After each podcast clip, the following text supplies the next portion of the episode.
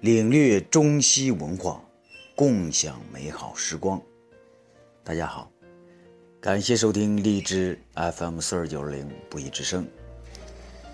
今天我们迎来了一位新的嘉宾主播，广东海洋大学外籍教师艾斯米拉达。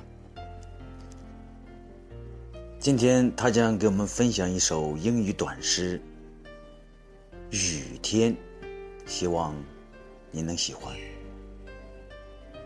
Hello, everybody. Thanks for joining us at Lizhi FM 42920, the voice of Buyi.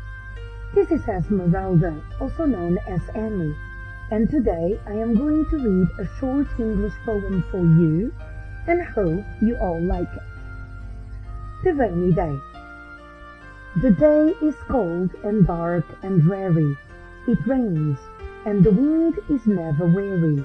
The vine still clings to the moldering wall, but at every gust the dead leaves fall, and the day is dark and dreary.